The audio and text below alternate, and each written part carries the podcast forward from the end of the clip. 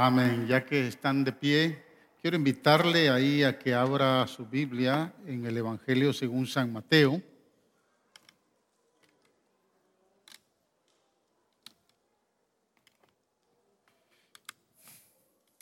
Capítulo 11. Y vamos a leer dos versos muy, muy conocidos.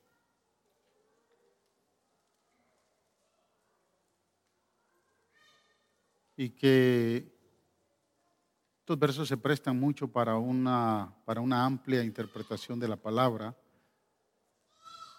Y hoy vamos a hablar de descansando en la presencia del Señor. Amén. Descansando en la presencia del Señor. 11, 28 y 29 del Evangelio según San Mateo, dice la palabra. Vengan a mí todos ustedes que están cansados y agobiados, y yo les daré descanso. Carguen con mi yugo y aprendan de mí que soy apacible y humilde. La versión Reina Valera dice manso, apacible y humilde de corazón, y encontrarán descanso para su alma. Porque mi yugo es suave y mi carga es liviana. Aleluya. Gracias, Padre. Gracias, Señor, por darnos una vez más la oportunidad de estar en tu casa, de poder compartir, Señor, tu palabra. Gracias por cada familia que se ha acercado, Señor, a este lugar. Hemos venido, Señor, con el deseo de adorarte, de exaltarte, de bendecirte, Señor. Hemos llegado a esta casa porque nuestro corazón, Señor, nuestra alma, nuestro ser necesita de tu presencia. Yo sé, Señor, que tú te has complacido, Señor, en la necesidad de cada uno de tus hijos. Yo sé que, Señor, tú has manifestado tu presencia en sus vidas. Por eso te pedimos que, Señor, esta palabra pueda, Señor, guiarnos, pueda bendecirnos, pueda marcar, Señor, tu voluntad en nosotros. Fructifícanos, prospéranos exhórtanos, Señor, y edifícanos con tu palabra. Señor, porque tú mereces toda gloria y toda alabanza en el nombre de Jesús. Amén y amén. Tome asiento, hermanos. Amén.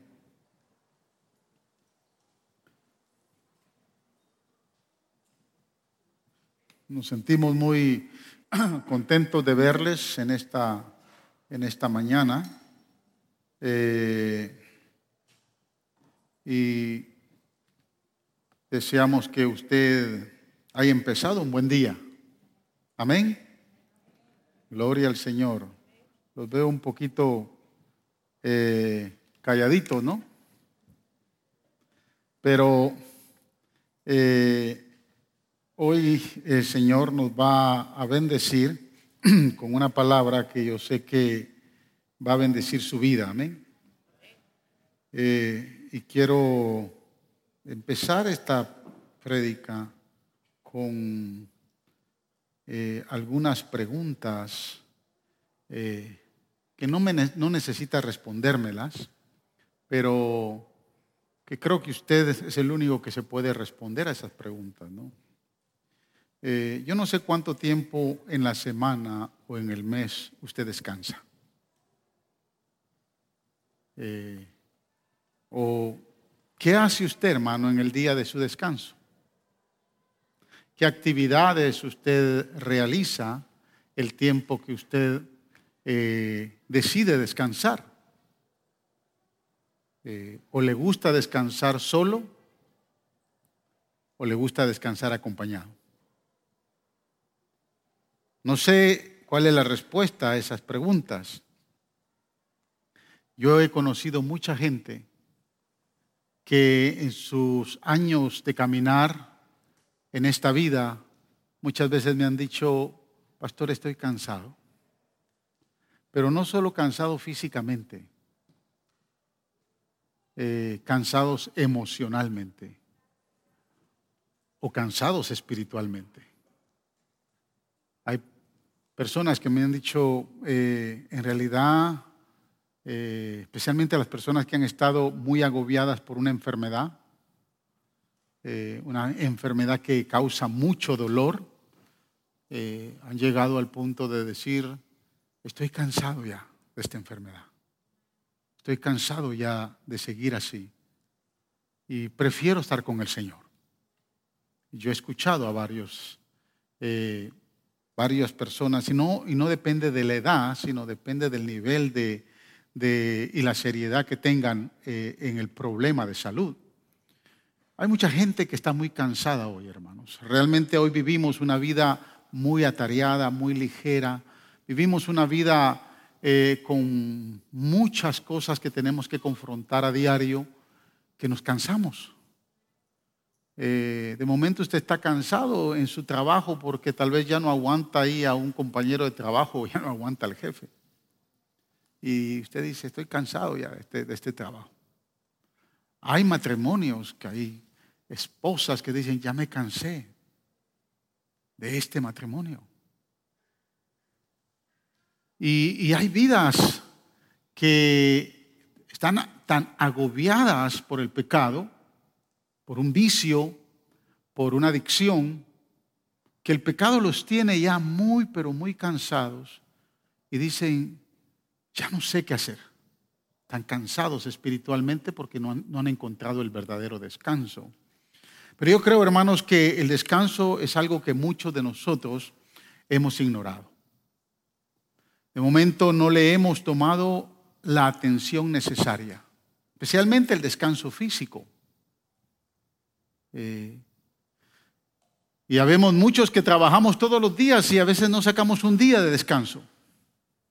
Pensamos que nuestro cuerpo va a aguantar, aguantar y aguantar y le sumamos todo el trabajo y finalmente el cuerpo nos manda la factura, nos manda el bill porque obviamente tenemos que correr al médico, tenemos que correr, eh, tal vez es el estrés, tal vez es la, eh, la presión que ha estado viviendo por el trabajo.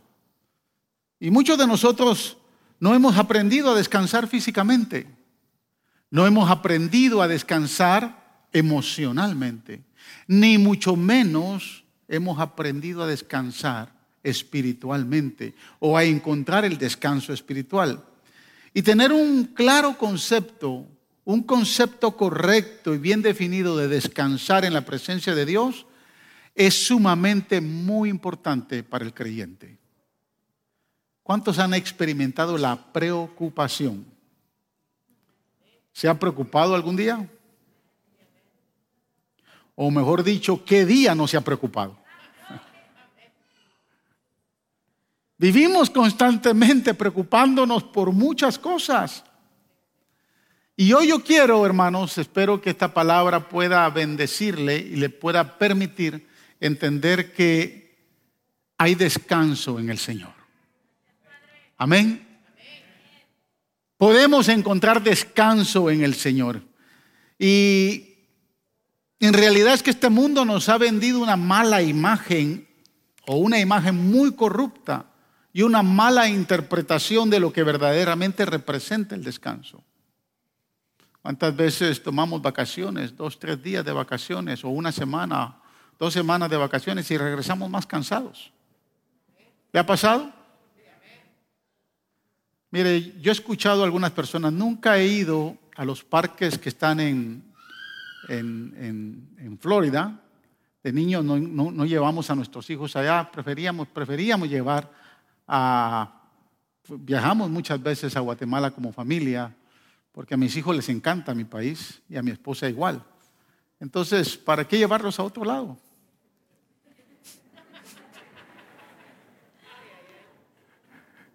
Pero yo escuchaba a familias que regresaban y decían, estábamos ahí y hacíamos fila, colas, por dos, tres horas para subirnos en un jueguito de 30 segundos. Y bajo el sol, cansados. Usted sale de vacaciones hoy en día y por no escoger el, el lugar correcto, desafortunadamente viene más cansado. Y a veces viene más cansado y turbado emocionalmente porque se gastó toda la plata y no sabe cómo recuperarla. Entonces, la idea que el mundo nos ha dado del verdadero descanso tiene una mala interpretación. Y tanto programa que hay, ¿no? Para poder encontrar un buen descanso, pero a veces no lo encontramos. Pero para entender el concepto bíblico del descanso, quiero compartir con ustedes tres principios para descansar en la presencia del Señor. Son tres principios que eh, creo que le pueden ayudar para eh, aquellos que todavía no han encontrado descanso o que necesitan descanso en la presencia del Señor. El primer principio es el entender el propósito del descanso. Necesitamos entender el propósito del descanso. Y para entender el propósito del descanso tenemos que ir al origen del descanso. Tenemos que regresar al libro al primer libro de la Biblia, porque el primer libro de la Biblia define, el libro de Génesis, el semillero define el verdadero descanso. El capítulo 1 de Génesis relata el proceso de la creación. Yo sé que todos ustedes lo han leído y no, tengo la intención de leer todo el capítulo, sino hacer un, resumen, una paráfrasis de ese capítulo eh, número 1. Pero en el capítulo número 1 nosotros vemos el proceso, la intención de Dios de hacer todo para bendecir a su máxima creación. ¿Sabe quién es su máxima creación? Nosotros. Usted y yo somos la máxima creación de Dios. Entonces Dios, la intención de Dios es cuando Él ordena, reordena eh, esta tierra que está en caos, lo hace con la intención de poder crear algo que va a bendecir a su máxima creación. Los versos del 1 al 3 del capítulo 1 Dicen que la tierra estaba desordenada y vacía. Había un caos, dice la versión nueva internacional, y que el Espíritu de Dios se movía sobre la faz de las aguas y entonces Dios declaró el poder de la declaración y dijo, sea la luz, y la luz fue hecha. Así empieza el proceso. A la luz le llamó día y a la noche le llamó tinieblas, y fue la noche y la mañana del primer día, dice el capítulo 1. Luego sobre este escenario de luz, él separó las aguas creando el firmamento, el cual le llamó cielo. Amén. Y fue la noche y la mañana del segundo día. Después los versos del 9 al 13 dice la palabra que Dios separa eh, la expansión de las aguas, la separa y forma la tierra seca y a eso Dios le llamó eh, mar sobre eh, toda la expansión terrestre sobre toda la expansión seca, Él creó la vegetación para que produjera hierbas, para que produjera semillas y árboles y frutos. Y dice la Biblia que consideró Dios que era bueno y se le llamó a ese día el tercer día. Seguidamente los versos del 13 al 19 dice la palabra que Dios formó los astros en el firmamento, formó la el sol para que nos diera eh, luz de día y la luna para que nos diera luz de noche. Y la Biblia dice que fue la noche y la mañana del cuarto día. Luego de los versos 20 al 23, Dios creó los peces del mar. También dice que creó todas las, eh, todos los animales salvajes según su especie. Y obviamente dice la palabra que Él creó eh, entrando del 24 al 31, del 20 al 23, perdón, él creó los, peces del mar eh, para que se multiplicaran, creó las aves del cielo y así fue la noche y la mañana del quinto día. Pero cuando entramos al capítulo 20, al verso 24 hasta el 31 es donde realmente a nosotros nos concierne. Dice que Dios crea los animales domésticos, los salvajes según su especie, y entre ellos aparece el verso 26 que dice que del polvo de la tierra, con sus propias manos, Él creó la primera pareja y lo hizo a su imagen y semejanza. O sea, imagínese usted que está ahí a la par de su esposa, ¿verdad? Creó la primera pareja. Yo en la conferencia de matrimonios de este año eh, les decía a los matrimonios que la imagen de Dios no solo está en el hombre, la imagen de Dios, la intención de poner su imagen eh, era poner su imagen en el matrimonio. Porque Dios creó a la pareja para que diera testimonio de su imagen y de su semejanza. No podemos formar la imagen de un Dios que es espíritu, pero si usted se, no, estoy, no tengo la intención de entrar ahí, si le está causando curiosidad, porque no, no, ya esa conferencia la di, pero la imagen de Dios quedó en la primera pareja. Y dice la Biblia que cuando termina de crear al hombre, aunque el capítulo 1 eh, dice que solo crea al hombre, habla del ser humano, pero el capítulo 2 define, detalla con, completos con, eh, eh, conceptos claros de cómo Dios hizo a la primera pareja. Pero dice que le dio autoridad a esa primera pareja para que tuvieran dominio sobre todo lo que él había creado. Usted ha leído ese, ese pasaje, ¿no? Verso 28 dice, estas palabras. Dios les dijo, sean fructíferos y multiplíquense, llenen la tierra y sométanla, dominen a los peces del mar y a las aves del cielo y a todos los reptiles que arrastran, que se arrastran por el suelo. O sea, esta bendición que Dios le da a la primera pareja es una bendición triple, porque conlleva una bendición de prosperidad. Dios les dice a la primera pareja, sean fructíferos, sean prósperos. Esa bendición es una bendición de prosperidad. Es una bendición generacional. Porque le dice, multiplíquense.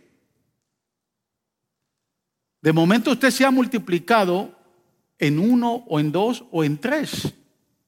Ya sea porque tuvo un hijo, dos hijos o tres hijos. Algunos se han multiplicado en diez, en cinco, en ocho. Esa multiplicación está excelente porque lo que está haciendo es que está multiplicando su generación. Es una bendición generacional. Y número tres, es una bendición de gobierno de autoridad. Porque Él les dice, llenen la tierra y sométenla. Dominen a los peces del mar y a las aves del cielo y a todos los reptiles que arrastran por el suelo. Ahora yo quiero que usted note algo bien importante. Lo que pasó después del capítulo 2, en Génesis capítulo eh, capítulo 2, versos del 1 al 3. Observe, dice la palabra, así quedaron terminados los cielos y la tierra y todo lo que hay en ellos. Y dice, al llegar el séptimo día, ¿qué dice? Dios se fue a Hawái, a una playa, y fue a tomar sol. Porque esa es la figura del descanso que nosotros tenemos. ¿Verdad? Irnos a un buen resort, irnos a un buen lugar donde, donde nadie nos moleste. El hermano que quiere descansar solo quiere descansar de los gritos de la esposa. O viceversa, ¿no? Pero dice la Biblia, y Dios descansó porque había terminado la obra que había emprendido. Dios bendijo al séptimo día y lo santificó. Yo me pregunto, ¿por qué no bendijo el primer día? ¿Por qué no bendijo el segundo día o el tercer día o el cuarto día o el quinto día o el sexto día? Porque la Biblia dice que Él bendice el séptimo día. Podríamos pensar que pudiera haber hecho referencia que bendijo todos los días al bendecir el séptimo día. Pero literalmente la Biblia está diciendo que solo bendijo el primer día y el, séptimo día y lo santificó. Y es porque en ese día descansó de toda su obra creadora. Dios descansó, hermanos, el séptimo día. Es decir, que inmediatamente que Dios termina su máxima creación, que es el hombre, de manera inmediata que el hombre, que usted y yo fuimos creados, Él descansa.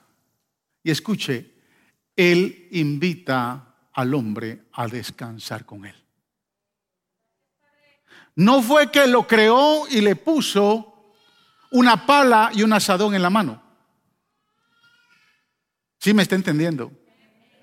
No fue que descansó y le dio una tarea. No, por eso es que en el proceso de la creación es bien difícil entender, ningún teólogo ni ningún erudito ha podido eh, en la cronología bíblica establecer exactamente cuánto tiempo el hombre estuvo en el Edén. Si usted lo lee rápidamente podrá pensar que, que de momento lo creó, el hombre empezó a, caer en, eh, eh, eh, se quedó en el, en el huerto del Edén y empezó a cultivar el huerto y de, de manera inmediata pecó y entonces Dios lo expulsó. Pero la Biblia no detalla con cuidado exactamente cuánto tiempo el hombre estuvo. Si usted lee, por ejemplo, ahí en el capítulo 2, antes del verso 18, cuando Dios dice que quiere hacerle una ayuda idónea al hombre, lo manda primero a ponerle nombre a todos los animales, a todas las plantas, según su especie. Si soy yo, me tardo una eternidad. había que tener mucha sabiduría y mucho entendimiento y mucha capacidad mental para poderle nombre. ¿Cuánto tiempo le tardaría a Adán hacer esa tarea? Solo para que al final Dios dijera, y no se halló ayuda idónea para el hombre. Hay que hacerle a alguien según su especie. No sé si me está entendiendo, ¿no? La idea es que Dios invita, Él terminó, creó al hombre y a la mujer, se fue a descansar, pero invita al hombre a su descanso. No lo invita a trabajar, no le da una tarea para que vaya a laborear. No le da un mandamiento para que empiece una tarea. Dios lo invita a descansar. Ese es el origen del descanso. Y al final usted va a entender algo bien interesante. Dice la palabra que el día de descanso, séptimo día, en hebreo es el nombre Sabbat. Y en griego es Sabatón. La raíz parece de una antigüedad muy, muy profunda, muy lejos, muy antigua, eh, de origen semita, y significa detenerse, interrumpir. Significa que tiene que descansar. O sea, Dios se detuvo. Dios interrumpió toda la tarea que estaba haciendo, dijo, voy a descansar. Pero hay otro término bíblico que me, llamó mucho la atención cuando lo vi, porque un significado aún mucho más profundo del séptimo día o del sabbat significa contentamiento. Wow. O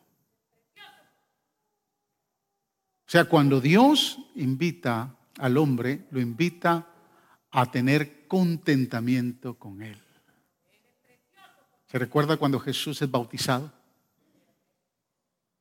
Dice que cuando Jesús sube de las aguas, vino el Espíritu en forma de paloma. Ahí se manifiesta la Trinidad. El Espíritu en forma de paloma sobre el Hijo de Dios. Y se escucha una voz que dijo, este es mi Hijo amado. Que dice, en Él tengo contentamiento. En Él yo descanso. Wow. De igual manera, cuando está en el, en el, eh, eh, en el monte de la transfiguración, se vuelve a escuchar la voz. Y Dios dice y declara, este es mi Hijo amado.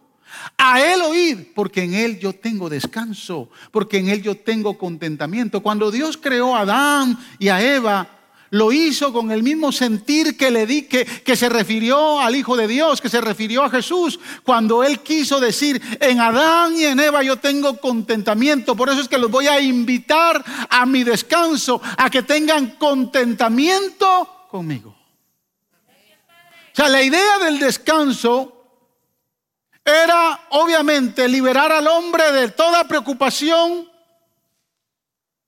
que se basa en toda actividad máxima y que de momento a veces es la falta del resultado de no tener fe en un Dios que se puede descansar.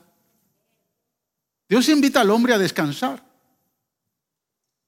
En otras palabras, lo que señala no es que Dios cuando se fue a descansar, se fue a una cama, se acostó, se relajó y durmió todo el día.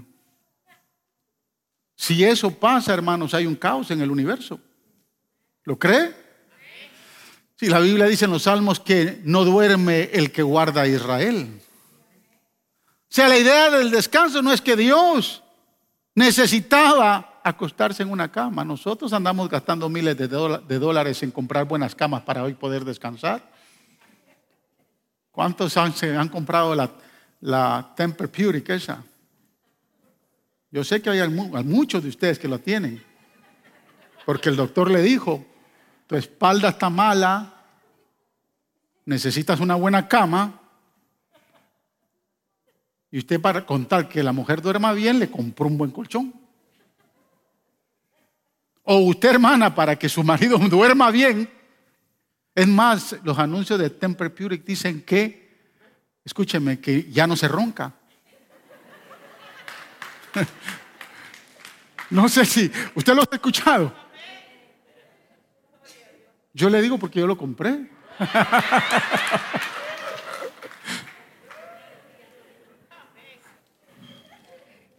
Te quiere dormir bien.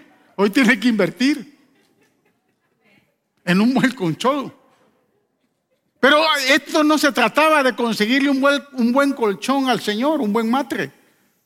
Él durmió, él no durmió, él descansó. Él lo que dijo es, quiero tener contentamiento, quiero tener un tiempo de comunión, de habitar con mi máxima creación, quiero abrazarlos, quiero disfrutar un tiempo con ellos, quiero jugar con ellos, quiero caminar con ellos, quiero, aleluya, hablar con ellos, quiero estar con ellos. Esa es la intención. Es intención de poder tener una habitación en la presencia del Señor. La intención de ese día de descanso era tener contentamiento con el hombre. No con la demás creación, era con el hombre. Y dice la palabra que para poder disfrutar de ese contentamiento el Señor les mandó a crear un Edén, les mandó a hacer un lugar, un Edén, un jardín llamado Edén que significa delicia. Delicia. ¿Usted no anda buscando, hermanos, para descansar un lugar de delicia? ¿Verdad que sí? Y hay lugares, mire, hay lugares que son impresionantes aquí en la tierra. Cuando fuimos en el viaje del 2019 a Israel, a Turquía, ese viaje fue espectacular. A la verdad que aquellos que no pudieron ir se la perdieron porque el precio estaba bien favorable. Pero ¿sabe cuál fue lo interesante de ese, de ese viaje? Que fuimos a las islas de Grecia en un crucero. Y a mí me habían hablado mucho de Santorini. Y cuando llegué yo a Santorini, porque el, barco se queda, el crucero se queda, no, no, llega hasta la orilla, después lo llevan uno en lancha, pero cuando llegamos y nos subimos, esa isla es espectacular. Yo andaba, andaba en busca de un tiempo de receso con mi esposa. Y yo le dije, le dije, mi amor, aquí nos vamos a venir a descansar. Hasta que averigüé los precios.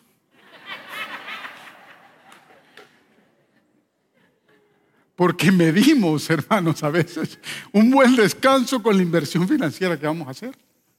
Pero esa isla es espectacular, Patmos. Llegar a Patmos y disfrutar de esa isla. Maravilloso, hermanos. Eso yo lo miraba en la televisión, pero hasta cuando lo vi hecho realidad, yo dije, wow, Señor, tú tienes lugares maravillosos, pero ninguno de ese lugar se compara con el lugar de delicia de Dios con el lugar que Dios creó para que el hombre y la mujer descansara, con el Edén de Dios. Y fue en el Edén donde Dios les dijo, cuando Dios lo invita a descansar, le dice, sean fructíferos y multiplíquense, llenen la tierra y sométanla. Escúcheme, lo único que conocía Adán y Eva era el Edén. ¿Qué tan grande geográficamente era? No lo sabemos. ¿Cuántas millas cuadradas tenían? No lo sabemos. La Biblia no da referencia al respecto. Pero me da la impresión que era grande. Y me da la impresión que fue un lugar donde cuando el hombre y la mujer salen y pecan, obviamente no pueden regresar. Hay una, hay una, eh, hay muchas historias en Israel. Y recuerdo que en uno de los viajes que dimos, este creo que fue en el 2018, que íbamos y cabal viajamos en el tiempo del Ramadán. Y a la verdad que dije, nunca más vuelvo a viajar en el tiempo del Ramadán, porque hay lugares en Jerusalén o en, Palestina que usted quiere visitar, especialmente cuando usted va a Macpela, que son las, tumbas de los, de los patriarcas, y Macpela está, tiene jurisdicción islámica y jurisdicción judía. No pudimos entrar a ninguno de los dos. Y el guía, yo no sé si se le inventó o no se le inventó, pero nos trajo una de esas tradiciones que se cuentan en Israel.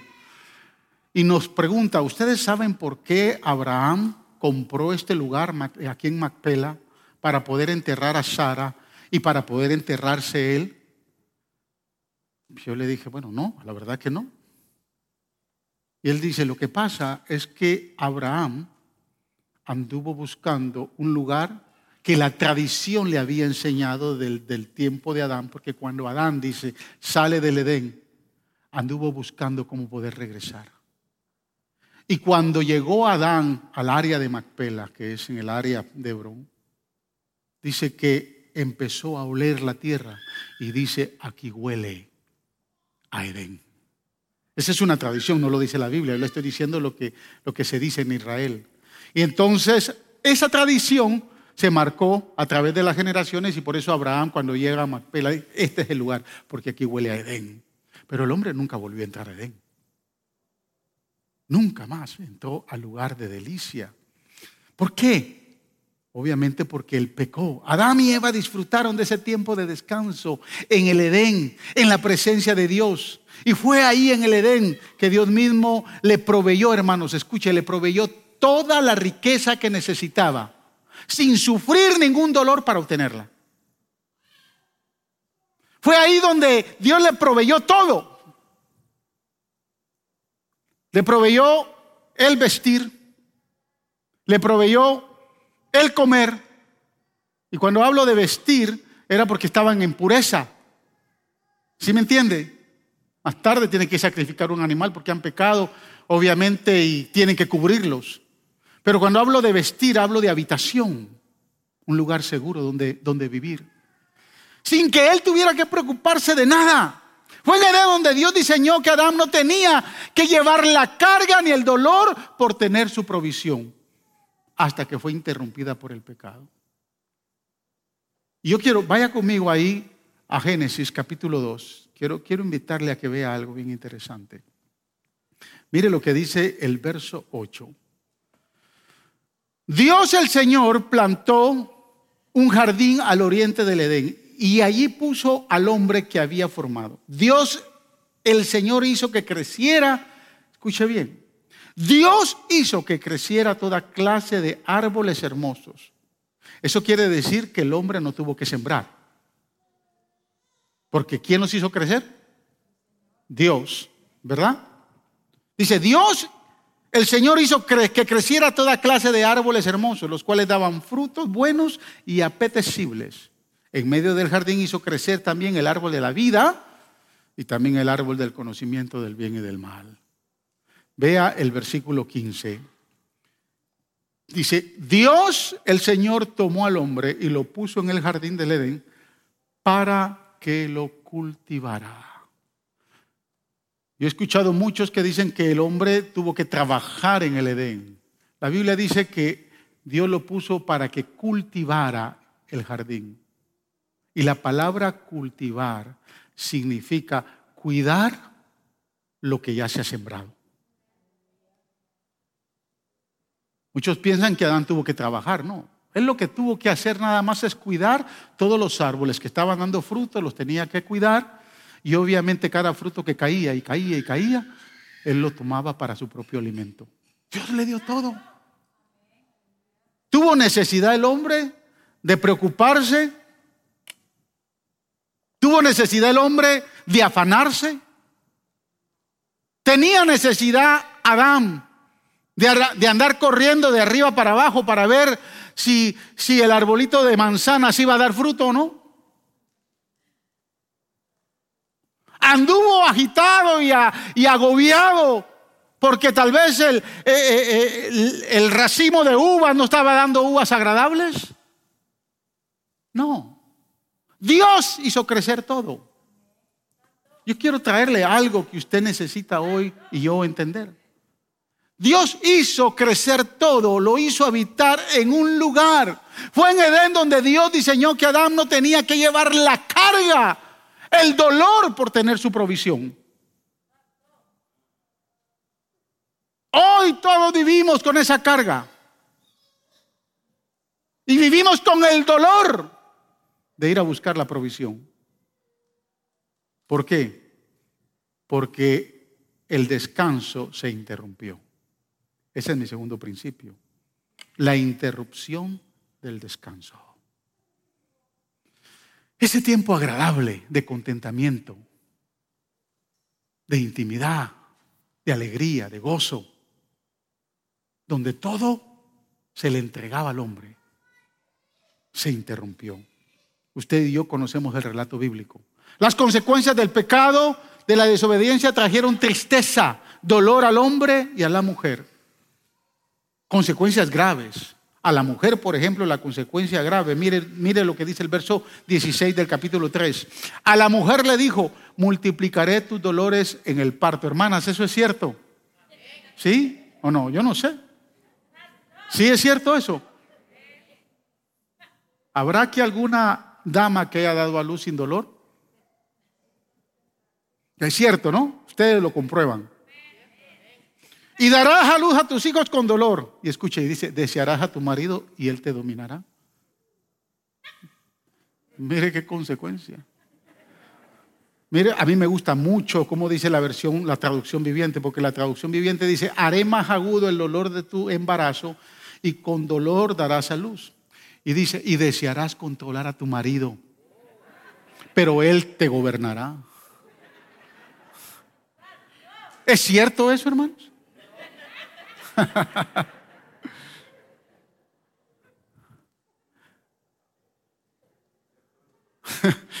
Desearás controlar a tu marido. Hasta el GPS le ponen ahí en el teléfono para ver dónde anda.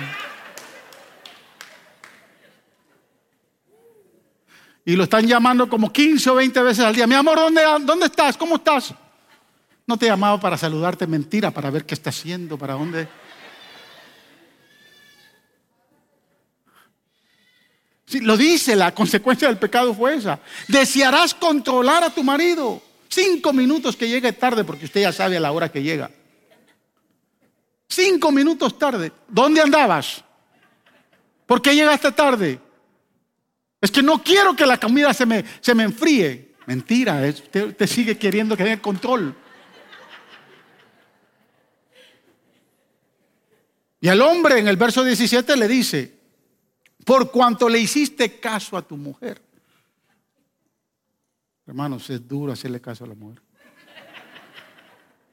Por cuanto le hiciste caso a tu mujer y comiste del árbol del que te prohibí comer, maldita será la tierra por tu culpa.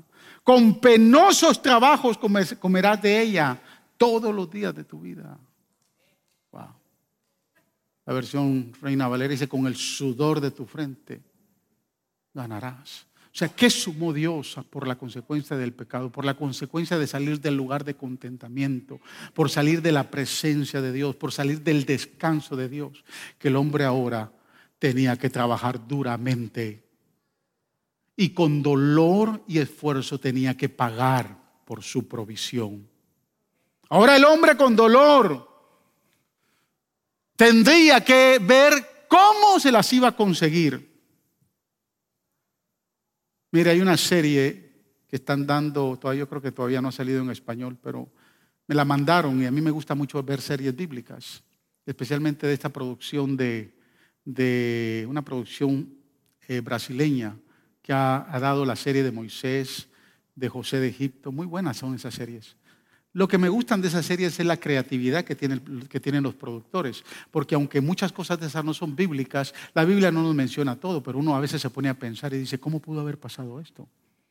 Y esa serie muestra que cuando, cuando Adán y Eva salen, Adán sale enfogonado, sale bravo con Eva. Y le, y le echa la culpa todo el tiempo. Por tu culpa, mira ahora lo que tengo que hacer. Por tu culpa, por tu culpa. Y yo deduje que tal vez eso pudo haber sido así, porque hasta el día de hoy eso pasa. todo lo que pasa en casa la mujer tiene la culpa. ¿Cierto, hermanas, o no? Por tu culpa los niños no se han portado bien. No, es culpa suya también, hermano, porque usted no los atiende.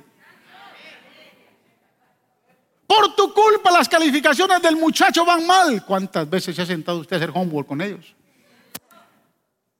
Todo lo que pasa en casa la mujer tiene la culpa. Por eso es que yo cuando vi esa, serie dije, wow, esta, esta gente tiene una buena creatividad. Aunque tal vez no es bíblico, pero obviamente uno se pone a pensar. Pero por el pecado, Adán se ve obligado hoy a pagar con el sudor de su frente y con mucho sacrificio y trabajo lo que tiene que comer, lo que tiene que beber y lo que tiene que vestir. Hasta el día de hoy. ¿Sabe cuántos cristianos viven hoy de igual manera? Afanados, preocupados por lo que tienen que comer, por lo que tienen que vestir y por lo que tienen que beber. Llevando la carga de su propia provisión. Y no logran tener descanso. Porque ningún dinero es suficiente y le alcanza. Yo vine a este país hace 39 años. Empecé ganando 3 dólares la hora. Y dije, cuando yo gane 5, llegué a ganar 5, no me alcanzó. Decía, ¿cuándo podré llegar a ganar 10? Llegué a ganar 10 y no me alcanzó. Señor, ¿cuándo me vas a dar un trabajo de 15 dólares la hora? Llegué a ganar 15 dólares la hora y no me alcanzó. Pero no solo a mí, a usted también. No venga a hacerse el muerto ahora, que a usted también no le ha alcanzado. Porque entre más tenemos, más queremos. Entre más oportunidad hay de poder trabajar, trabajamos más. Cuando yo cogí el pastorado de Faro de Luz, yo tenía dos trabajos. Tenía mi trabajo regular que trabajaba de 8 de la mañana a 4 y media de la tarde, pero tenía un part-time. Yo era periodista en la mañana, repartía periódico.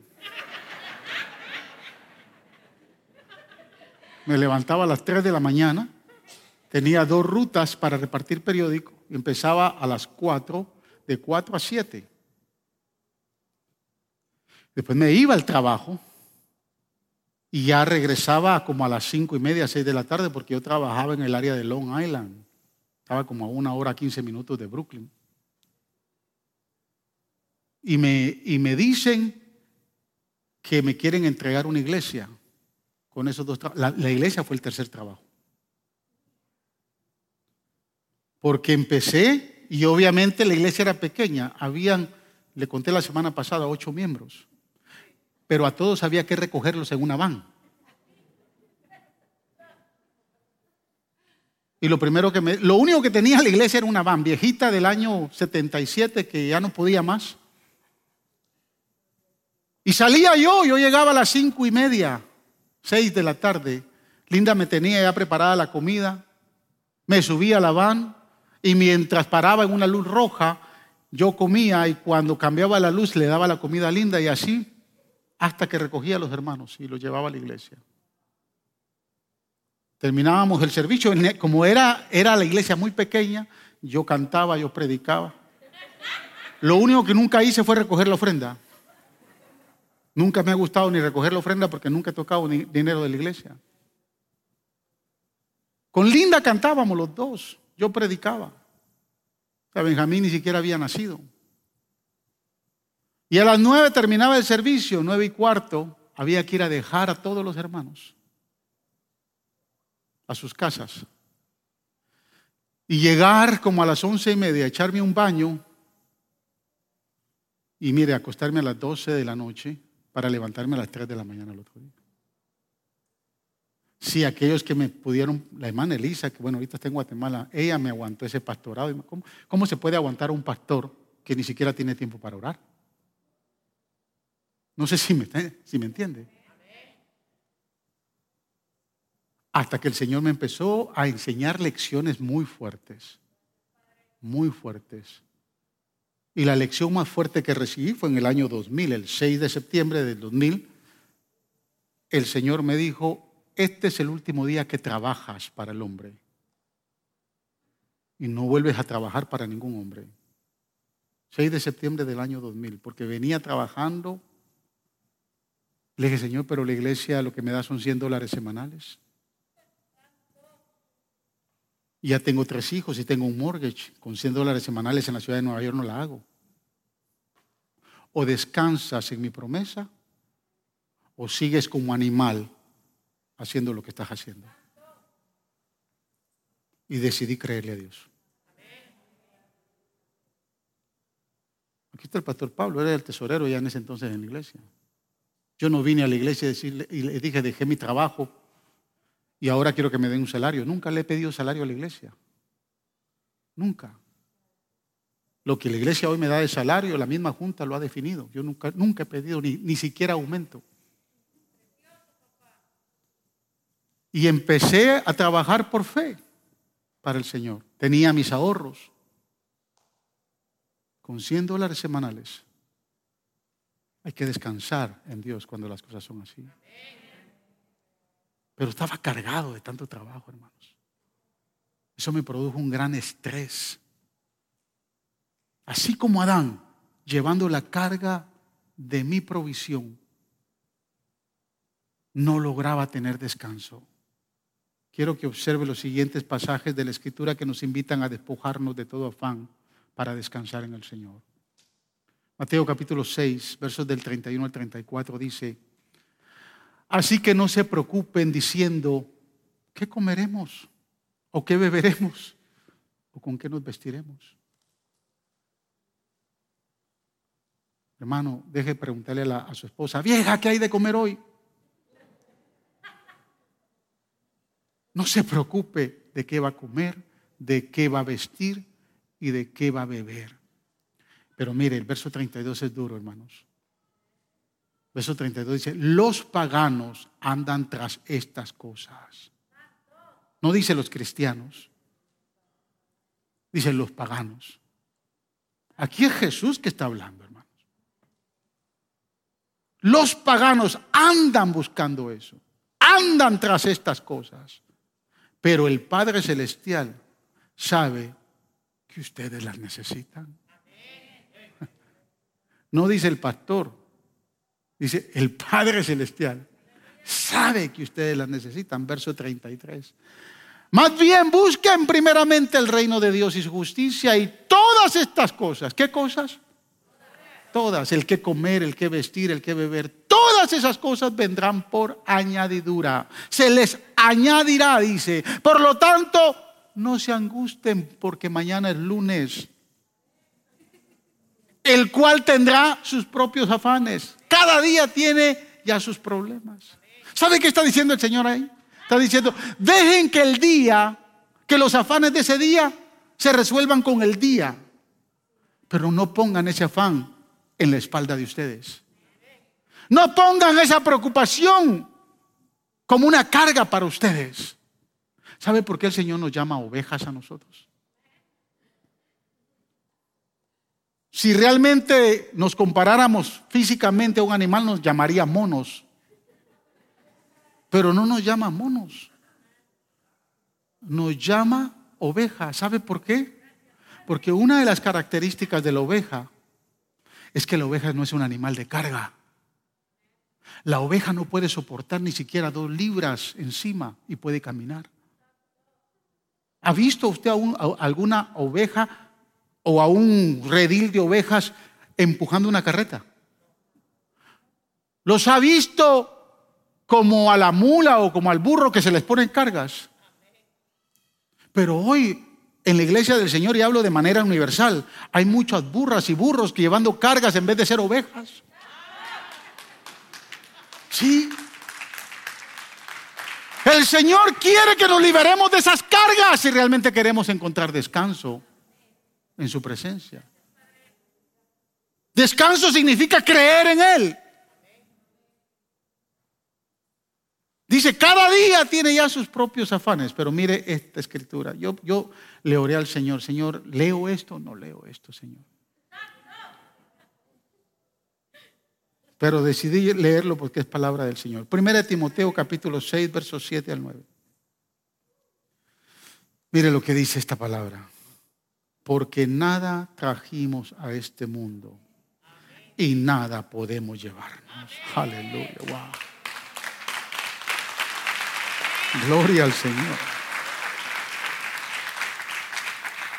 Así que si tenemos ropa y comida, contentémonos, descansemos.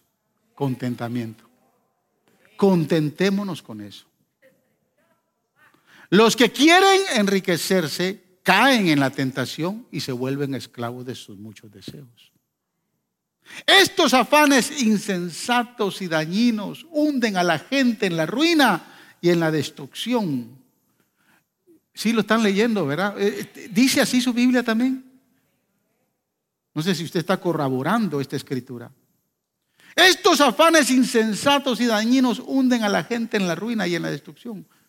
Y el verso 10 dice algo que nos choca a todos, hermanos. Porque el amor al dinero es la raíz de toda clase de males. Es la raíz de toda clase de amargura, dice otra versión. Pero es el amor al dinero, no es el dinero. El dinero no es la raíz de todos los males, es el amor al dinero. Porque el amor hace que la gente ande en afanes insensatos y dañinos. Por codiciarlo, dice la palabra, algunos se han desviado de la fe y se han causado muchísimos sinsabores. esta palabra es fuerte, hermanos. Escúchenme, hermanos. El Señor no está en contra de que tengamos riquezas en ningún momento. Dios no piense que, que Dios no quiere que usted tenga su dinerito guardado. Que tenga su propiedad o una o dos o tres o las que quiera tener. Dios no está en contra de eso. Lo que Dios está en contra es que usted, por tener eso, se afane tanto que llegue el momento que se aparta de la fe. Y apartarse de la fe no significa que, no va, que ya no va a venir a la iglesia. Porque de momento usted puede seguir viniendo a la iglesia. Apartarse de la fe es no creer en la promesa de Dios. Es no tener fe y obediencia a las promesas de Dios. Verso 9, Pablo habla con claridad y dice que los que desean las riquezas caen en la tentación y en la esclavitud de sus propios deseos. Y en la mayoría de los casos, muchos ya no se conforman con menos. Siempre quieren tener más y más. Es muy difícil poder ganar, por ejemplo, 100 dólares cuando Dios te está ganando mil. ¿Verdad que es difícil? Es más, hay personas, mire, hay personas, gente que yo he ayudado y que han venido a este país, y entre ellos hasta mi propia familia, que han venido.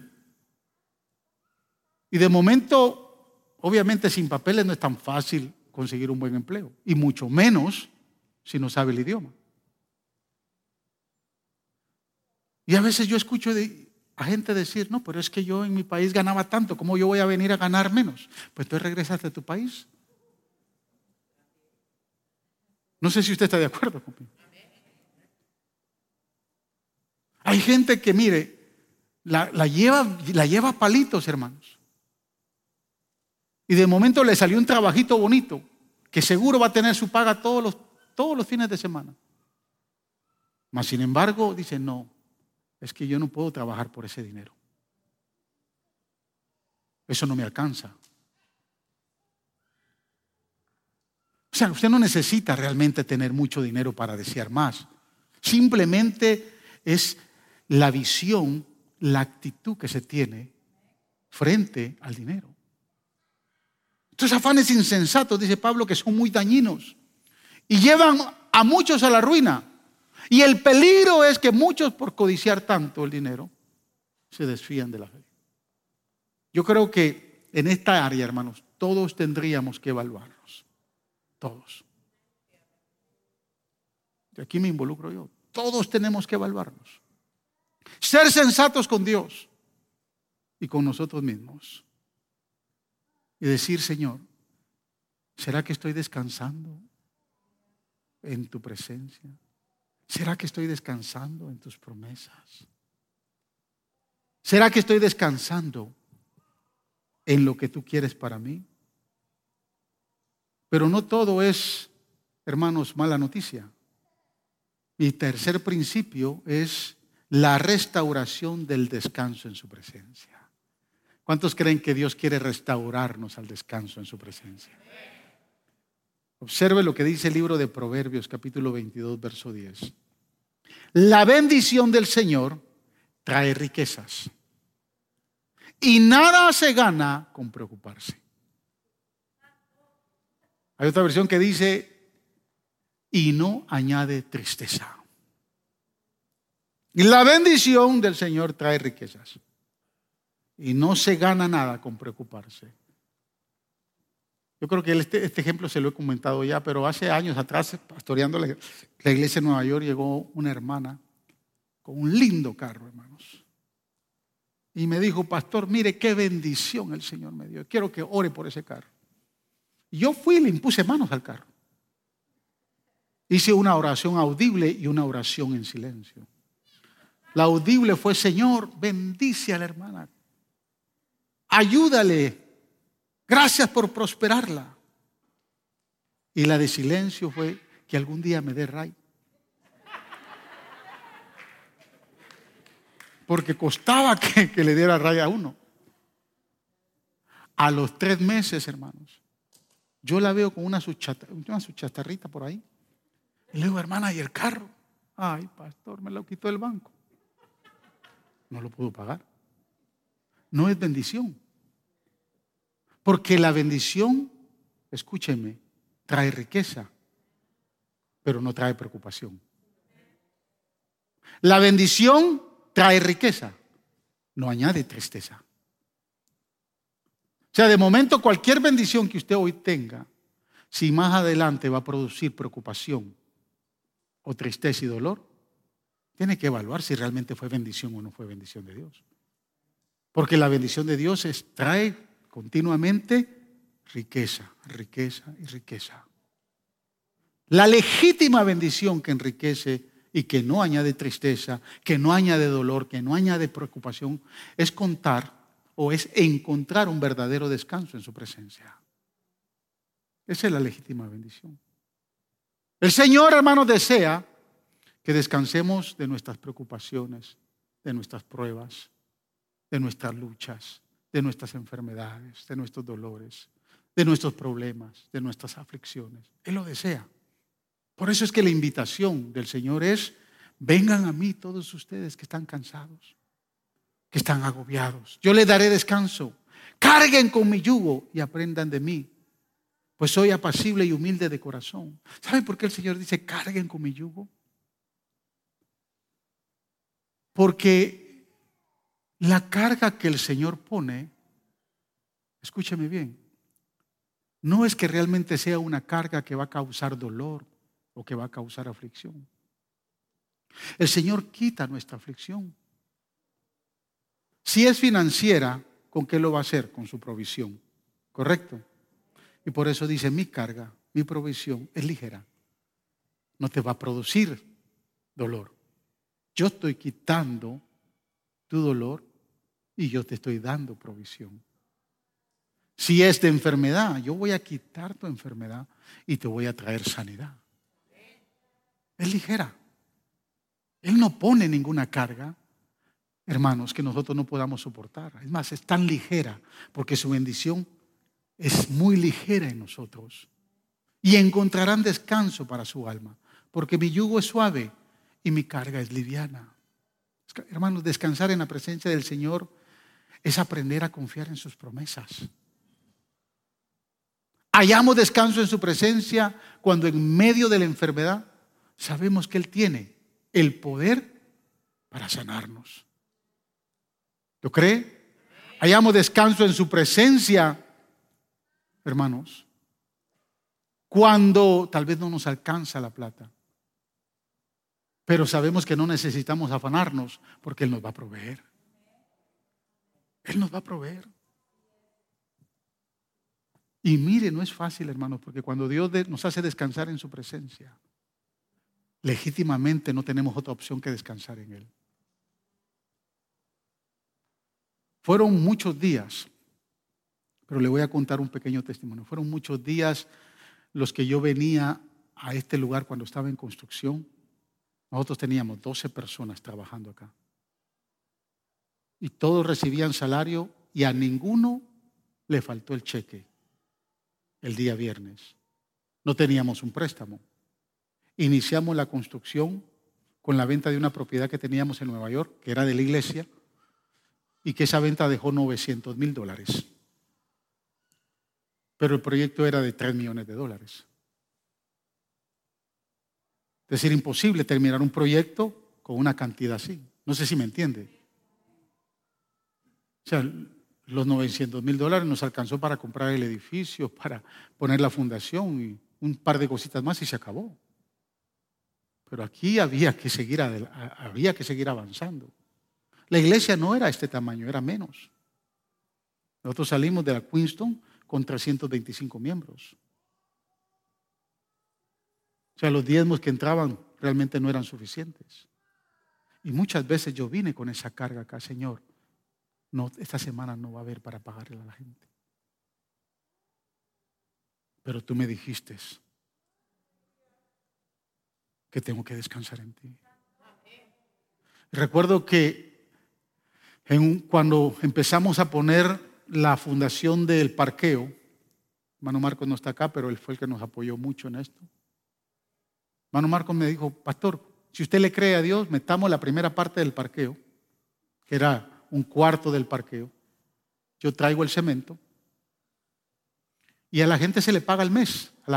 lo puedo extender hasta 45 días. Y usted me va pagando poco a poco. Y vino y obviamente así trabajamos con el hermano Marcos. Ahora quiero decirle algo. En esa ocasión se puso la primera parte y tengo 45 días para pagar el cemento. Llegó el día 44 y no había para pagar el cemento. Porque después la construcción siguió. Y recuerdo que fue en agosto, y fue un 2 de agosto. Me recuerdo muy bien porque eh, yo fui a recoger al obispo al aeropuerto. Él venía para una convención, de, de iglesias acá, pero yo lo fui a recoger. Y lo primero que él me dijo fue, llévame a ver la construcción. Y yo lo traje para que él viera la construcción. Y me dijo, wow, está excelente y me dijo esto. Ese día lloré con él. Porque me dijo, José, eh, te veo angustiado. ¿Te servirían 100 mil dólares? Yo estaba, yo no sé qué cara me vio. Y yo le dije, no, obispo, 100 mil dólares no me sirven. Necesito 150 mil. y me dijo, yo regreso el lunes y le digo al tesorero que te mande el cheque. Le dije al hermano Marcos, dígale a los de la empresa de cemento que un par de días más van a tener su pago. Y precisamente el cheque llegó. 150 mil dólares. Tal vez es uno de los pequeños de cada vez que yo venía angustiado acá, porque no sabía cómo iba a terminar este, esta construcción. No sabía cómo iba a avanzar. Mire, hoy yo descanso que aunque necesite medio millón de dólares para construir un orfanato y solo ganamos 32 mil dólares en la rifa, yo descanso porque el proyecto es de él, no es mío. Yo descanso. Él sabe cómo va a traer pero hay para aprender a descansar en la presencia del Señor hay que creerle a Él. Hay que tener fe en Él. Y observe, porque diseñado un verdadero descanso. Y quiero entregarle esta escritura para todos nosotros. Creo que el mejor que puede describir el descanso es el escritor a los hebreos. Bendito fue, fue, fue este apóstol. No sabemos quién fue, porque muchos se lo atribuyen a Pablo, otros a Bernabé, pero no hay, no se sabe quién lo escribió. Lo que sí yo sé es que cada vez que yo veo algo en el Antiguo Testamento y quiero confirmarlo en el Nuevo Testamento, tengo que ir a este libro, a esta epístola. Porque este hombre que escribió esto tenía un vasto conocimiento de Dios bregando con el pueblo de Israel y él contextualizándolo a nosotros que somos su iglesia. Y vaya conmigo, capítulo 4, versos del 1 al 10. Con esto termino. Mire cómo dice el versículo 1 del capítulo 4 de Hebreos.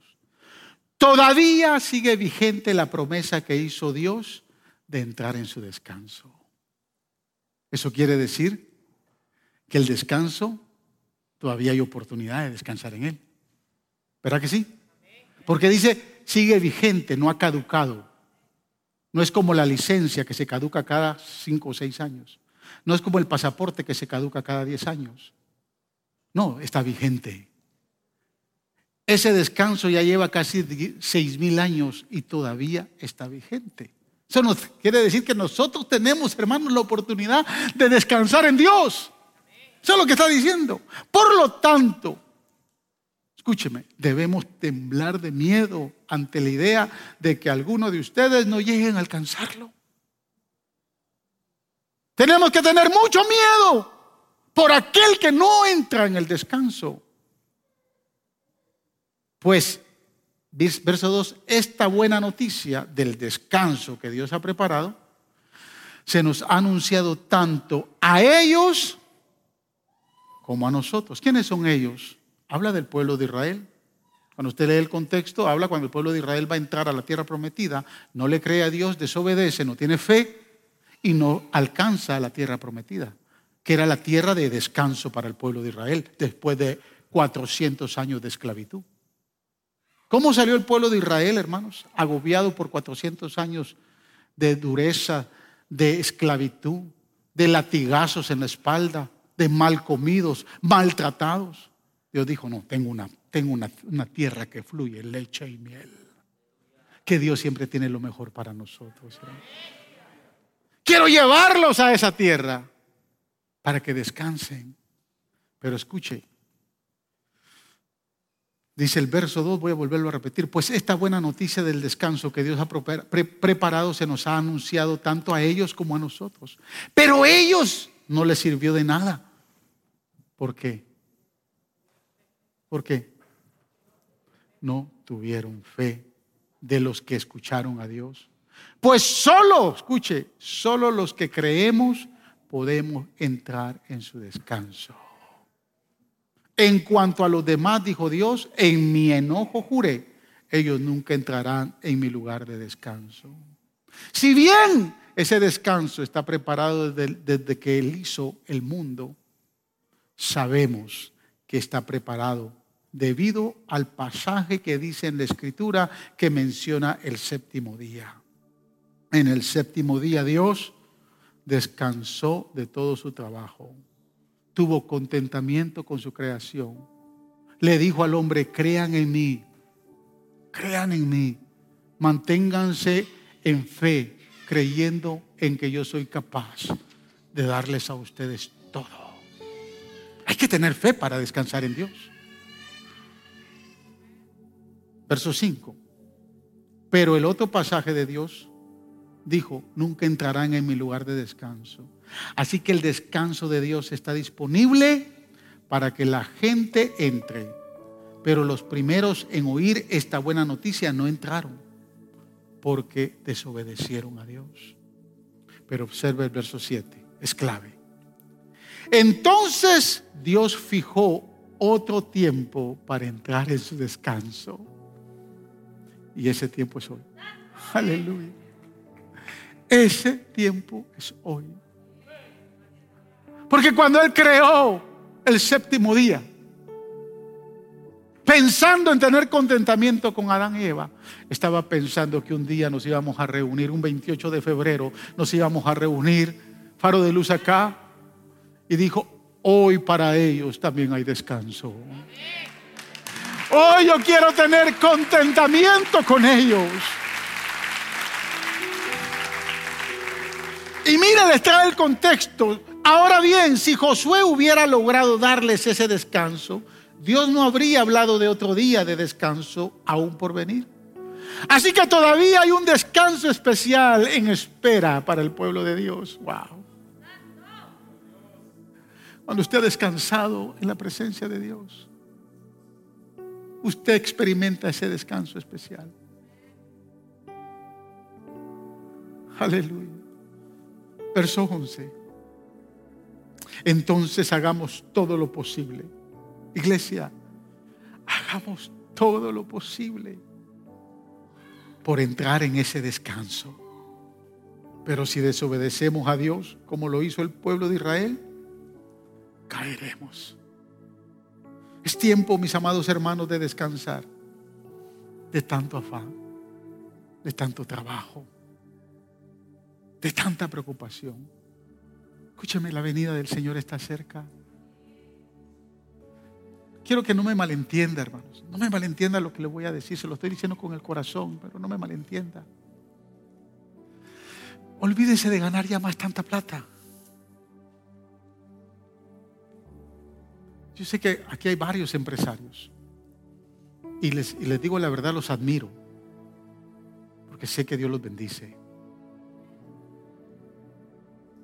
Pero el Señor está cerca. Escúchame, yo sé que tal vez algunos no han, creído en la visión del orfanatorio. No importa. Bendiga otro lugar donde usted tenga fe y usted crea que va a ser bendito. Pero no acumule tanta plata. Bendiga otros proyectos. Tenga fe en Dios. Dios le va a seguir prosperando. No apelo al orfanatorio. Apelo a que Dios le prospere y le multiplique. Porque del orfanatorio yo estoy tranquilo, Dios se va a encargar. Y dentro de dos años vamos a terminar la construcción. Lo creo. Porque sé que Dios es capaz de hacer cosas hermosas. Pero usted descanse. Mire, el mucho dinero a veces trae aflicción. Descanse. Descanse en Dios. Y si usted no tiene, porque no tiene mucho dinero, también descanse y siga creyendo. Dios es fiel. Dios es fiel. Es tiempo de descansar de tantas luchas, de tantos problemas, de tantas angustias, de tantas dificultades. Es tiempo de descansar del dolor, de la enfermedad. Descanse en el dolor de su enfermedad. No se afane tanto por la enfermedad. Dios tiene el poder para sanarlo. Dios tiene el poder para sanarlo. Pero usted tiene que tener fe y creer. Es tiempo de descansar y de estar en contentamiento con Dios. Podemos disfrutar lo que disfrutó Adán y Eva. ¿Sabe por qué? Porque usted y yo hemos sido redimidos por su sangre. Sobre usted está la sangre de Jesús. Y cuando el Padre lo ve desde el cielo, ve la sangre de Jesús. Y Él dice, he ahí mi iglesia amada en la cual quiero tener contentamiento. Él quiere tener contentamiento con nosotros. Y a veces cuando nos ve afanados, apurados, desde el cielo está diciendo, ¿por qué te afliges? ¿Por qué te afanas? ¿Por qué te preocupas tanto? Entra en mi presencia. Ven a mí, que yo te voy a hacer descansar. A veces sufrimos luchas y problemas porque queremos, hermanos. 6 de septiembre yo le dejé de trabajar al hombre.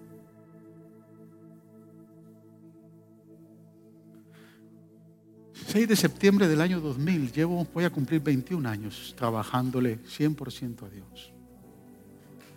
100% a Dios. Y Dios me ha bendecido. Nunca me ha faltado nada. Mis hijos nunca han pasado hambre. No tengo una mansión, pero tengo una bonita casa. No tengo un Mercedes, pero tengo una CRV. Y tengo una Toyota Tundra. No sé si usted me está entendiendo. Descanse en Dios. Descanse de toda aflicción que pueda estarle presionando. El enemigo es el que nos quiere ver atareados ahí todo el tiempo. Pero el Señor hoy nos bendice y nos ayuda a que creamos y tengamos fe. Y que descansemos en su presencia. Porque Él es fiel. Fiel a sus promesas.